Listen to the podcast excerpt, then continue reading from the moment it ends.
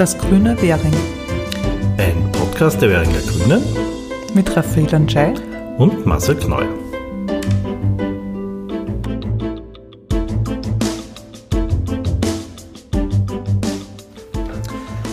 Herzlich willkommen bei einem weiteren Spezialpodcast, wieder mit einem Gast. Mein Name ist Marcel Kneuer.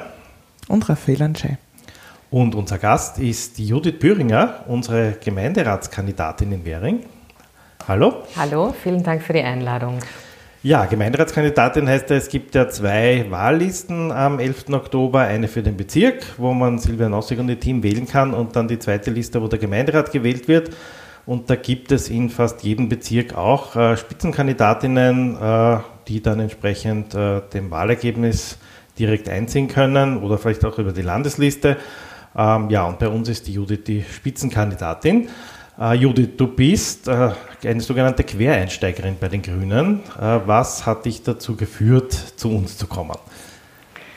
Ja, ich bin tatsächlich eine echte Quereinsteigerin. Ich war jetzt 15 Jahre lang ähm, in der NGO-Welt, in der Arbeitsmarktpolitik ähm, tätig und habe dort einerseits für ähm, Netzwerke gearbeitet von sozialen Unternehmen, also Unternehmen im arbeitsmarktpolitischen Bereich.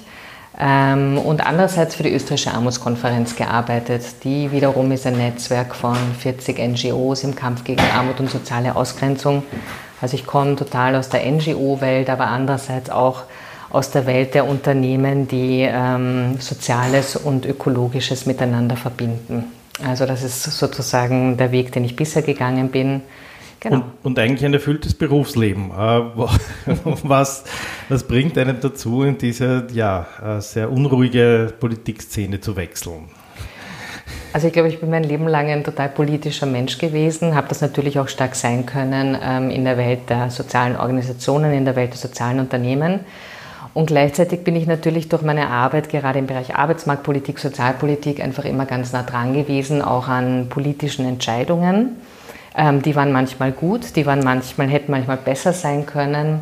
Und es gab schon immer die Frage, okay, wie wäre das einfach auch einmal auszuprobieren, ähm, auf die andere Seite zu wechseln und tatsächlich quasi politisch ähm, mitzuentscheiden, mitzubestimmen. Und dieser Wunsch ist sehr langsam in mir gereift. Und ähm, ja, und ähm, jetzt war es irgendwie genau an der Zeit und es sind so die richtigen Punkte zusammengekommen. Und ja, du hast gesagt, das ist eine bewegte Zeit, das ist eine unruhige Zeit, aber das sind ja oft die besten Zeiten, um tatsächlich zu wechseln und zu sagen, okay, ich schaue mal, inwieweit meine Erfahrung, meine Expertise, inwiefern ich das einbringen kann und ich freue mich total auf das, was jetzt kommen wird. Und was sind dann jetzt deine Schwerpunktthemen, wo du sagst, okay, da will ich Wien verändern, da will ich es für die Menschen in Wien besser machen? Äh, was ist das, was dich da aus deinem Beruf her hinüberführt? Oder vielleicht gibt es ja auch Themen, die noch gar nicht in deinem Beruf Thema waren und du die jetzt trotzdem einbringen willst. Genau, also einerseits sind es einmal natürlich ganz stark die Themen, äh, die mich schon beschäftigt haben in den letzten 15 Jahren, die Themen, von denen ich herkomme. Das ist einerseits einmal das ganze Thema Arbeit und die Zukunft der Arbeit. Ähm, jetzt durch das ganze Thema Corona und durch die Corona-Krise ähm, erlebt das ganze Thema eine völlig neue oder bekommt schon nochmal eine neue Bedeutung, eine neue Dringlichkeit.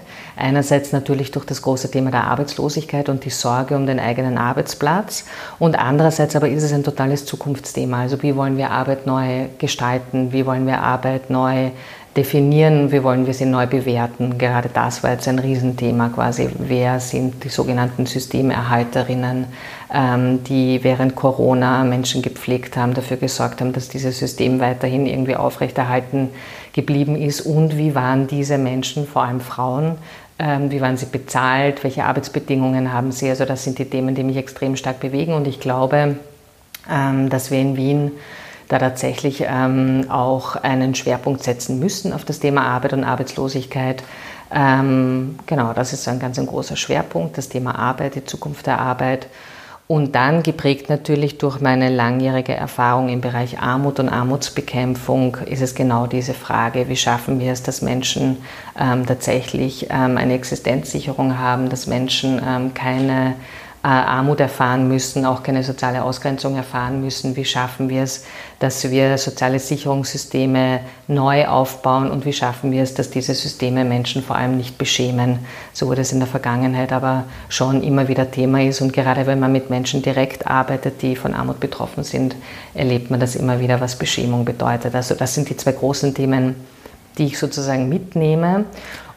Da frage nochmal dazwischen, mhm. nimmst du auch schon Lösungsansätze mit oder nimmst du viele Fragen mit? Ich nehme natürlich viele, viele Fragen mit, aber ich nehme viele konkrete Lösungen mit. Also vielleicht äh, ein Beispiel im Bereich ähm, Arbeitsmarkt oder Arbeitsmarktpolitik oder Arbeitslosigkeit.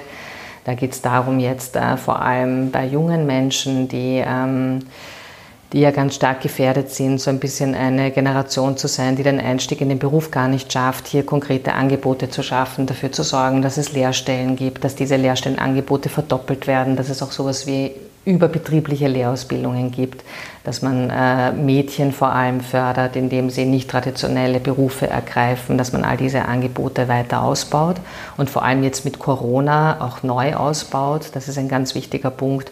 Und ähm, eine konkrete Forderung, die ja die Grünen jetzt auch schon vorgelegt haben in Bezug auf das Thema Verteilung von Arbeit, ist die 35-Stunden-Woche für die Mitarbeiterinnen der Stadt Wien. Da vor allem natürlich sind das äh, Frauen, das sind Frauen, die äh, in Krankenhäusern arbeiten, die pflegen, das sind Pädagoginnen, ähm, und genau hier anzusetzen und zu sagen, okay, wir schaffen eine 35-Stunden-Woche, ähm, wir schauen, dass damit Arbeit neu, äh, neu vereinbart wird, nämlich die Sorgearbeit und die Erwerbsarbeit. Ähm, und wir setzen dann einen ersten konkreten Schritt, um zu zeigen, dass es geht, um zu zeigen, dass es funktioniert.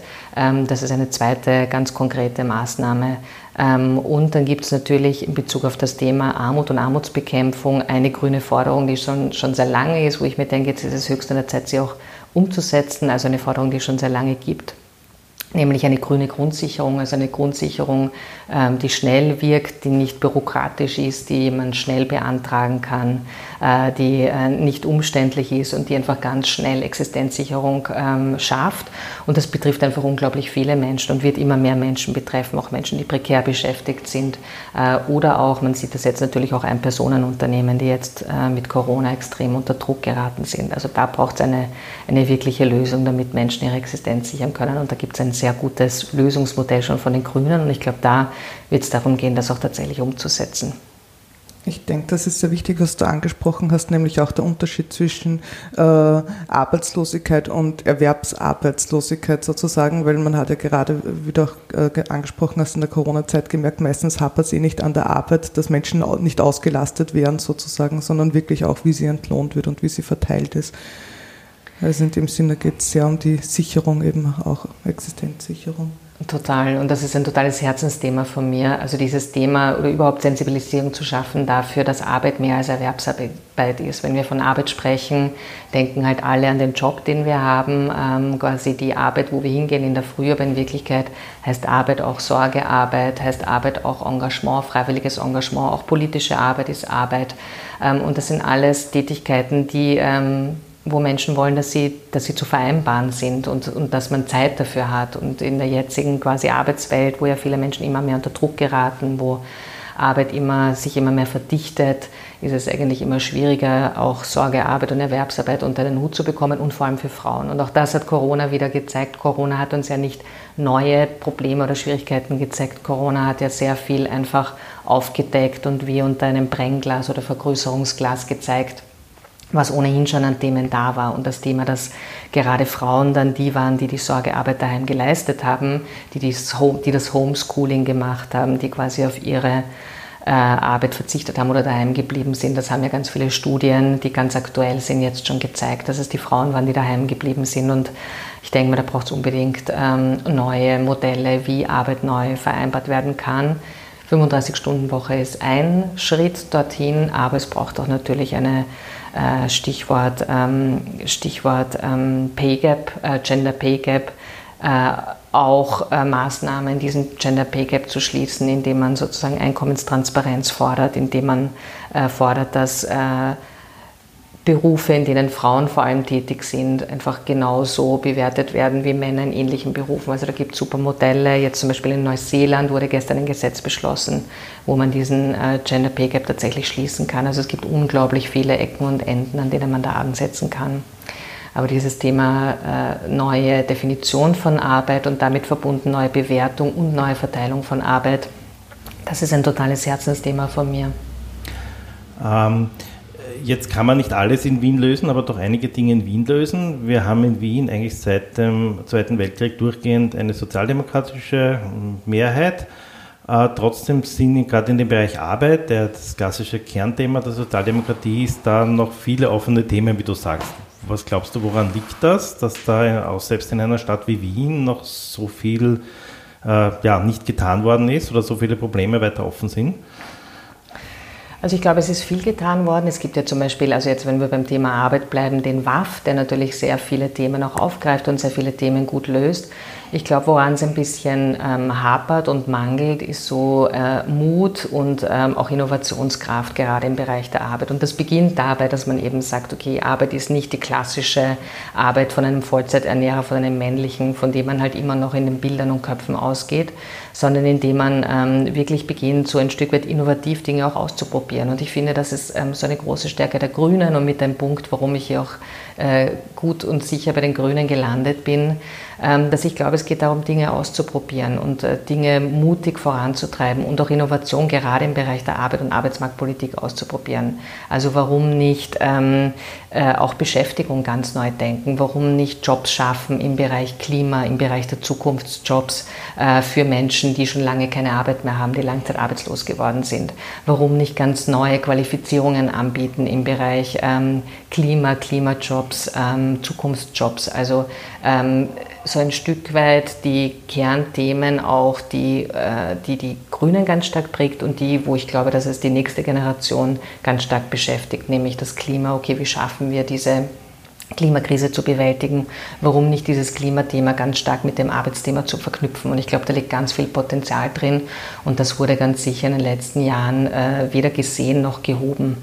Und äh, gerade in Wien als Stadt kann man, da, kann man da ganz mutig vorausgehen. Und ich finde, viele ähm, weil, weil ihr auch gefragt habt vorher, ähm, gibt es vielleicht Themen, die für dich jetzt ganz äh, neu sich auch darstellen. Und ähm, eine, eine Frage, die mich sehr beschäftigt oder ein Thema, das ich total interessant finde, ist die Stadt der kurzen Wege. Steht ja überall immer drinnen äh, in, in den Programmen, äh, dass es darum gehen soll, dass Wien eine Stadt der Viertelstunde wird, also dass man in einer Viertelstunde zu Fuß, öffentlich, äh, mit dem Rad alles erreichen kann, was so die persönlichen Lebensbedürfnisse deckt. Und ich finde das einerseits sehr relevant in Bezug auf äh, Corona zum Beispiel haben wir gemerkt, was brauchen wir unmittelbar in unserem Umfeld, was brauchen wir zum Leben. Und andererseits ist es natürlich in Bezug auf, die, auf das Thema Klima extrem relevant, dass wir in kurzen Strecken uns durch diese Stadt bewegen. Und ähm, so ein Denken, ein Denken in einer Stadt der kurzen Wege oder in einer Stadt der Viertelstunden hat natürlich unglaublich viele Auswirkungen, ja natürlich auf das Thema Arbeit, also wie arbeiten wir dann? Ähm, und äh, auch welche Art der Wirtschaft wird sich ansiedeln im Kretzel, also was bedeutet dann lokale Kretzelökonomie und wie fördern wir diese auch konkret. Aber ähm, Genauso gut ähm, heißt das natürlich viel für das Thema Verkehr und Stadtplanung. Und das finde ich extrem faszinierend. Quasi je mehr man sich mit diesen Themen beschäftigt, äh, umso mehr zu sehen, wie sehr die Dinge auch zusammenhängen und zusammen gedacht werden müssen, damit sie funktionieren. Stadt der Viertelstunde ist, finde ich, eine sehr schöne Vision davon, wie Wien ganz anders gestaltet werden kann, als es jetzt gestaltet ist. Also viel mehr im Kretzel zu denken, viel mehr lokal zu denken, viel mehr auch im Sinne der Mobilität und Erreichbarkeit zu denken und die Menschen da konkret in ihren Bedürfnissen auch mitzunehmen, weil das teilen wir ja alle in dieser Stadt sehr ähnliche Bedürfnisse nach natürlich äh, gutem Wohnen, nach Sicherheit, ähm, nach äh, Dienstleistungen, sozialen Dienstleistungen, nach Pflege, nach Betreuung, äh, auch nach Kultur. Also das sind alles Bedürfnisse, die wir, ähm, die wir äh, alle im Kretzel teilen und die wir, glaube ich, ganz anders erfüllen können als bisher wo wir halt äh, in ganz anderen Strukturen äh, gedacht haben. Und in eurer schönen Broschüre von Währing ähm, habe ich mir das auch ganz stark gedacht, dass natürlich gerade in Währing sieht man extrem schön, wie so dieses Denken in Grätzeln und auch dieses Denken in äh, lokalen, äh, lokaler Ökonomie oder lokaler Wirtschaft und Bedürfnissen von Menschen, wie das dann auch Stadtbild verändert und damit Stadtplanung verändert. Und das finde ich eine total starke Vision für eine Stadt. Ähm, wie glaubst du, kann man auch Menschen motivieren, dann da aktiv zu werden? Weil ich glaube, eines der Probleme ist ja zum Beispiel diese leerstehenden Geschäfte. Ja? Viele mhm. wollen oder können sich auch so Einzelhandel nicht mehr antun. Mhm. Äh, und glaube, wenn wir sozusagen jetzt die Stadt der kurzen Wege wollen, müssen wir, glaube ich, Menschen motivieren, eher so in kleineren Einheiten zu denken, auch selbstständiger zu sein und eben nicht Teil einer 20 Personen oder vielleicht sogar 100, 500 Personen Firma zu sein. Mhm. Hast du da schon Ideen, wie man da Menschen motivieren kann? Ja, da habe ich eine ganz konkrete Idee, nämlich Wirtschaftsförderung ganz neu zu denken. Also im Moment quasi Wirtschaftsförderung geht halt immer ganz stark so in, in, in die bisschen klassische Wirtschaft.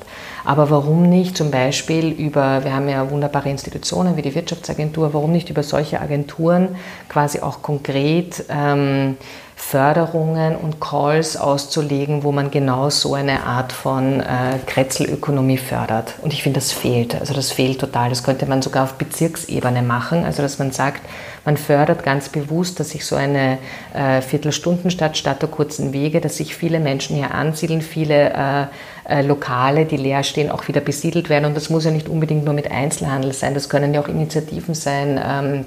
Es können Vereine sein, die sich ansiedeln, aber eben auch Wirtschaft sein, die sich ansiedelt. Und dann kann man natürlich, wenn man solche Förderprogramme auflegt, auch bewusst sagen, okay, man fördert bewusst äh, soziale Unternehmen, man fördert Social Businesses, man fördert solidarische Ökonomien, man fördert gemeinnützige Organisationen, man fördert vielleicht äh, Unternehmen, die sich in Bezug auf Mitarbeiterinnenbeteiligung bestimmte Dinge überlegt haben. Also so könnte man dann steuern. Also Wirtschaftsförderung auch im Kretzel zu denken oder vielmehr im Kretzel zu denken. Ähm, auch da wieder gibt es ein internationales Beispiel. Also in Deutschland äh, gibt es äh, ein paar Gemeinden, die das schon so gemacht haben und dafür gesorgt haben, dass sich das Stadtbild und das Bild der Gemeinde komplett verändert haben, weil man eben begonnen hat, Wirtschaftsförderung ganz neu und ganz anders zu denken. Ja, super. Also es viele spannende Themen, die du da in diesem ganzen Arbeitsbereich hast. Ich habe dich vorhin unterbrochen, da wolltest du ansetzen zu einem neuen Thema auch, glaube ich. Äh, was war das? Wo wollte, was ist noch Dinge, die da wichtig sind? Ähm, Oder ist es jetzt weg? Ich glaube, also glaub, es war ein bisschen so diese Starterviertelstunde. Okay. Das ist ein Thema. Ein anderes Thema, das sich, finde ich, so ein bisschen jetzt durch die Zeit total äh, stark zeigt, ist einfach das ganze Thema von äh, Gleichstellung von, von Frauen. Also da habe ich einfach äh, da bin ich schon sehr alarmiert, dass ich einfach äh, befürchte, dass es da jetzt einen, auch einen Backlash geben wird äh, durch die derzeitige Situation, in der wir sind mit Corona. Ähm, also da glaube ich, dass es ein ganz starkes äh, Gegensteuern braucht mit Konjunkturprogrammen, die tatsächlich immer auch auf das Gleichstellungsthema schauen und äh, die Chancen von Frauen äh, da ganz stark betonen. Also das ist sozusagen ein Stück weit ein neues Thema. Aber sonst glaube ich, ähm, was ich einfach spannend finde, ist mit vielen, also die Themen, die für mich definitiv neu sind, sind so Themen wie Verkehr, Mobilität, aber hier äh, sehe ich einfach ganz stark, wie sehr, sich, wie sehr die Dinge miteinander verknüpft sind und miteinander zu tun haben. Also jetzt nur ein Beispiel mit, äh, mit, der, mit, mit, mit der Gürtelfrische, Gürtelfrische West, die jetzt äh, sehr stark diskutiert wird wo in Wirklichkeit, ähm, wo die Grundfrage, die dahinter steht, ja auch eine Frage von äh, fairer Verteilung im öffentlichen Raum ist. Also wie ist der öffentliche Raum verteilt und wie ist auch der Platz im Verkehr verteilt zwischen Autofahrern, zwischen Fußgängerinnen und Fußgängern, zwischen Radfahrerinnen und Radfahrern. Und genau diese Verteilungsfrage stellt sich eben in vielen anderen Bereichen auch. Insofern sind es eigentlich ähnliche Fragen, die dahinter liegen. Und das finde ich gerade sehr faszinierend das ist ja das Spannende in der Politik, wie sich die Themen irgendwie auch so wie Zahnräder ineinander fügen und, und, und äh, man merkt, wie groß und klein gleichzeitig die Zusammenhänge eigentlich sind. Ähm, neben dem äh, wirtschaftlichen Aspekt und den sozialen und arbeitsrelevanten Aspekten würde mich auch noch interessieren, du hast in einem deiner Artikel geschrieben, du warst mit dem Netzwerk der sozialen Unternehmen im 15. Bezirk einmal angesiedelt und da äh, hast du, habt ihr ein Erinnerungsprojekt quasi gestartet bzw. zu recherchieren begonnen und Äh, da würde ich dich bitten, dass du unseren Zuhörern und Zuhörerinnen auch einen Einblick gibst. Mhm. Ja, sehr gerne. Also wir sind, ähm, wir haben einfach ein neues Büro gesucht und sind durch Zufall in der Herrgottsgasse 21 gelandet, einem Haus im 15. Bezirk, ähm, wo man aber gleich beim Reingehen spürt, okay, das hat irgendwie, atmet eine interessante Geschichte. Im Hof steht eine äh, damals noch ein bisschen verfallene äh, Halle, wo Turnhalle draufsteht. Und das waren eigentlich so die ersten Fragen, okay, warum steht da Turnhalle drauf? Was ist das für eine Turnhalle? Da sind wir drauf gekommen, es ist eine Maccabi-Turnhalle, also der Maccabi-Turnverein, ein jüdischer Turnverein war da. Und ähm, gleichzeitig gab es überhaupt keine Erinnerung, also weder ein, ein, eine Plakette oder ein Mahnmal oder eigentlich niemanden, der uns da wirklich Auskunft geben konnte. Ähm, und dann hat mir eine Bewohnerin vom Haus ein Buch in die Hand gedrückt und das Buch heißt Nachricht vom Verlust der Welt, ist im Mandelbaum Verlag erschienen, mittlerweile vergriffen und handelt und ist die Geschichte quasi ähm, der letzten Hausbesorgerin der Tochter der letzten Hausbesorgerin von der Herrgottsgasse 21, die eigentlich ihre Lebenserinnerung aufgeschrieben hat und die dann zum ersten Mal ein bisschen so Licht ins Dunkel gebracht hat, weil äh, klar geworden ist, dass das ganze Haus ein jüdisches Vereinshaus war also ganz viele Vereine, jüdische, waren dort angesiedelt. Im ersten Stock war ein Festsaal, da wo mein Schreibtisch äh, steht oder gestanden ist. Äh, das war eigentlich so die abgegrenzte Bühne, das sieht man noch am, am Boden. Ähm, und es gab eine, eine Ausspeisung für Waisenkinder und es gab den ersten jüdischen Montessori-Kindergarten auch dort. Und ähm, wir waren total beeindruckt und haben uns gedacht, okay, was ist denn damit passiert und so weiter. Und dann hat uns jemand ein Bild in die Hand gedrückt vom Kindergarten, also wo die Kindergartenkinder im Hof um eine Sandkiste herum sitzen. Und eigentlich hat das Projekt darin bestanden, uns auf die Suche nach den überlebenden Kindergartenkindern zu machen. Und einen haben wir kennengelernt, das ist eine total beeindruckende Persönlichkeit, Moshe Yahuda, er ist vor einigen Jahren gestorben, der der Leiter der Claims-Konferenz war für Deutschland und Österreich. Ähm, also die, die quasi die Restitutionszahlungen an Jüdinnen und Juden ähm, dann ausgezahlt haben. Und der Moshe Yahoda war ein Kindergartenkind im Kindergarten, hat uns dann eine Geschichte von seiner Schwester erzählt, die im Konzentrationslager umgekommen ist, umgebracht wurde. Und so hat eins das andere ergeben und wir haben eigentlich die Geschichte der Kinder recherchiert und sind so nach Israel gekommen, haben unglaublich viele Gespräche geführt und das Projekt ist riesig geworden und ist eigentlich so ein Lebensprojekt gewesen. Also es hat uns über zehn Jahre beschäftigt. Wir haben eine riesige Ausstellung dann gemacht mit den Videos der Überlebenden, die von ihren Erinnerungen erzählt haben. Ganz in der Nähe äh, gab es einen riesigen Tempel, den Turnertempel, der eigentlich ein eingezäuntes, nicht zugängliches Wiesenstück war. Und auf Antrag der Grünen, unter anderem im 15. Bezirk, ähm, wurde dann ein, ähm, ein Denkmal äh, errichtet und da waren alle Fraktionen im Bezirk äh, ähm, auch total unterstützend und dafür. Und jetzt gibt es ein sehr, sehr schönes äh, Denkmal zum Turnertempel an der Stelle, wo der Tempel war. Und äh, der Abschluss war dann, dass der Platz, wo der Tempel steht, jetzt Moschee Yahuda Platz heißt, also benannt nach diesem Kindergartenkind. Da hat sich dann ein Kreis geschlossen. Insgesamt waren das über zehn Jahre.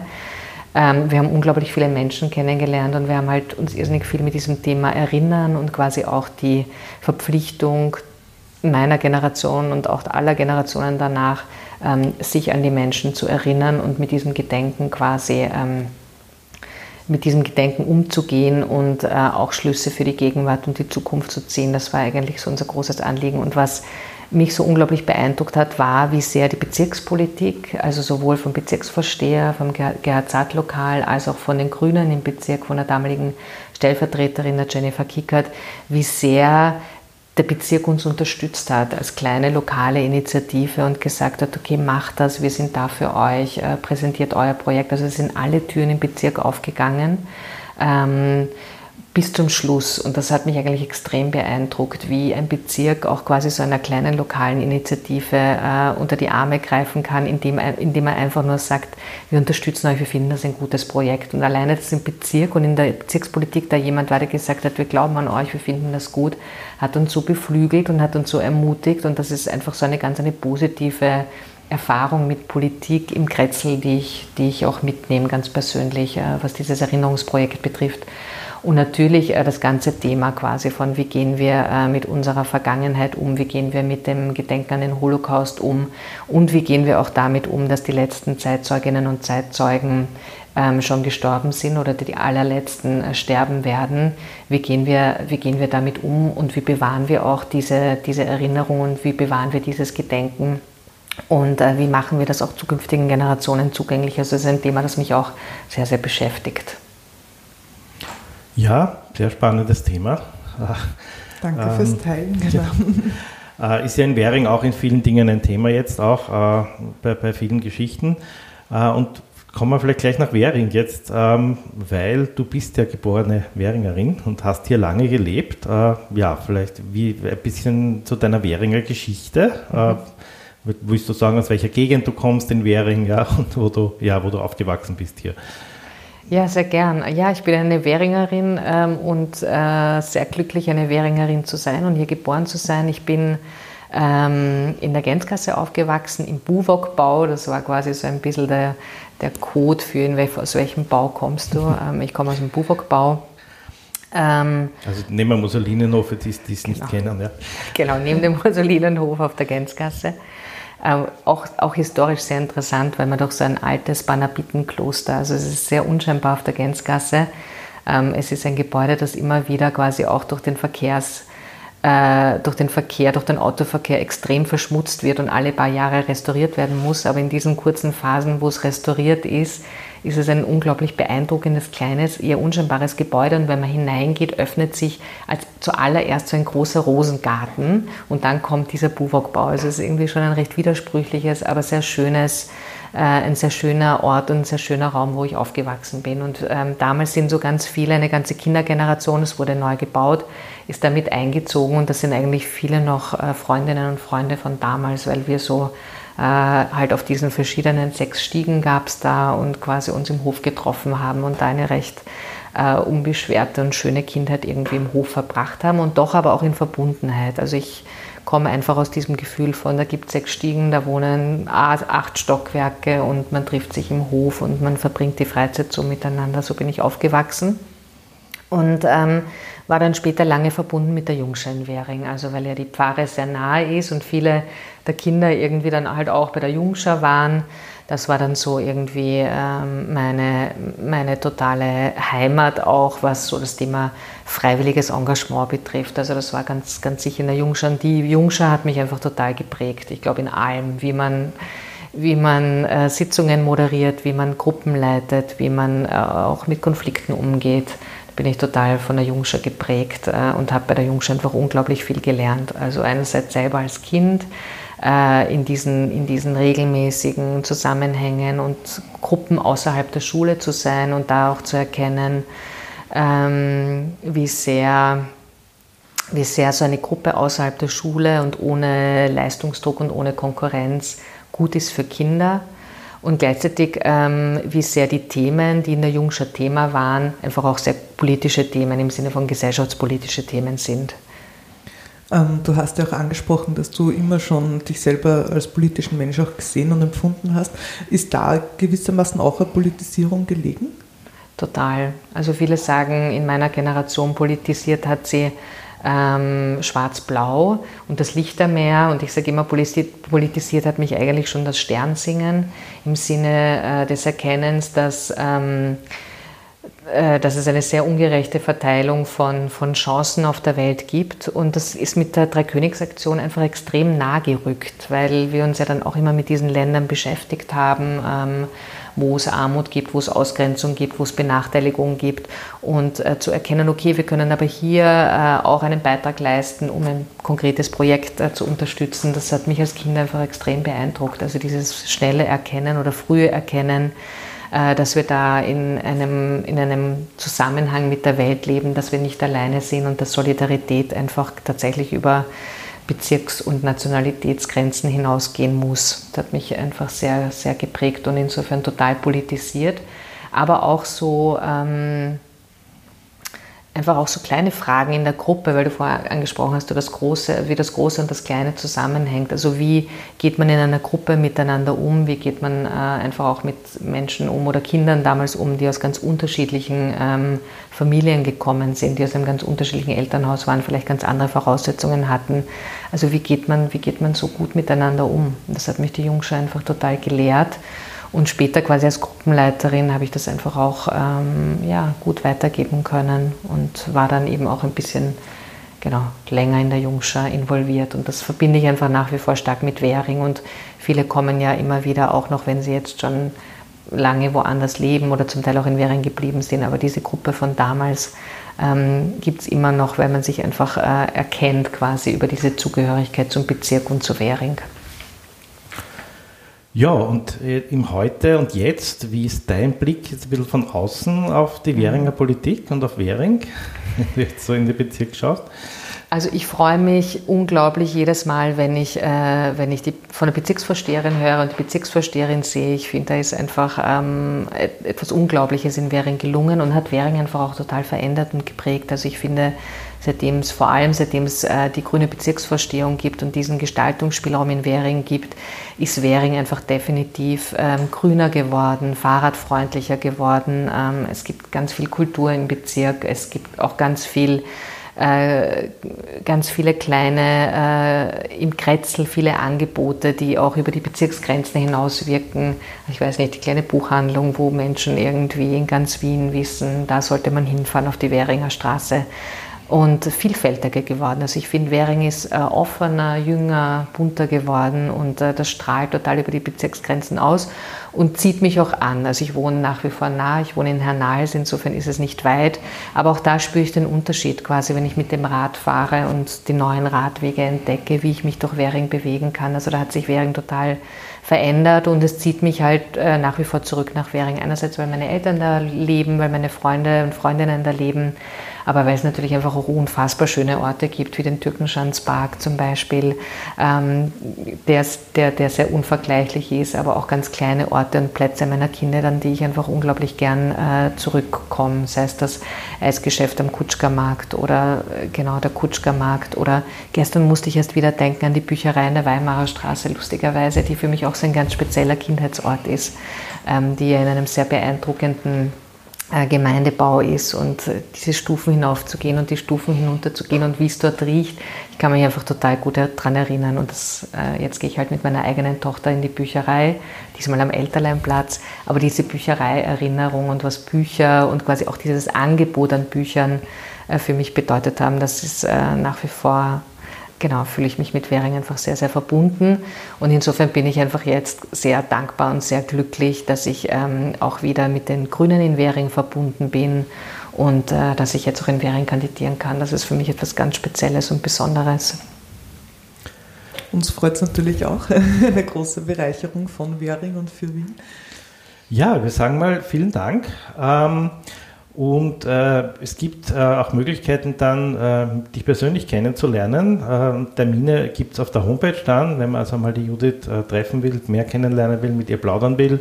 Äh, wird sowohl jetzt im Wahlkampf als auch darüber hinaus dann mal die Möglichkeiten geben, einfach zu reden. Es sind ja viele interessante Themen. Ich denke mal, du wartest natürlich auch auf Menschen, die dir erzählen, wo ihre Probleme liegen und um daraus dann sozusagen politische Arbeit, politische Forderungen zu machen. Äh, was eigentlich total wichtig ist, gerade in diesem ganzen Bereich der Arbeit, Arbeitslosigkeit, Armut, äh, diese ganzen persönlichen Themen, Schicksale auch kennenzulernen. Ja, und äh, da wünschen wir dir viel, Erfolg. Ähm, äh, wie gesagt, du bist Platz 1 auf unserer Liste. Fairerweise muss man sagen, du bist auch Platz 3 auf der Landesliste, das heißt, du bist sicher drinnen. Aber wir haben natürlich den Ehrgeiz in Währing, dass du eines dieser drei Direktmandate, die es bei uns gibt, auch erringst. Äh, und äh, ja, hoffen auf vielfältige Unterstützung von unseren Wählerinnen, nicht nur die Silvia und ihr Team zu wählen, sondern auch dich äh, ja, bei den Wiener Grünen, damit wir auch gerade diese ganzen wichtigen Themen, die du angeschnitten hast, gut in den nächsten Jahren im Gemeinderat vertreten können und auch Wien und die Menschen für die Menschen besser machen können. Vielen Dank. Vielen herzlichen Dank. Vielen Dank für das Interview und viel Kraft für die kommende Zeit auch. Ja, ich danke euch sehr. Danke. Danke sehr. Und wer jetzt Lust bekommen hat, ein wenig mehr über die Währinger Bezirkspolitik zu erfahren, dem empfehle ich unser Podcast zu abonnieren auf äh, Apple Podcast, Deezer, Spotify, wo auch immer. Und vielleicht auch die ein oder andere Folge aus der Vergangenheit anzuhören. Wir haben sehr spannende Schwerpunktfolgen und auch äh, Interviews mit unserer Bezirksvorsteherin Silvia Nossek, dem Stellvertreter Robert Zöchtling. Hört rein.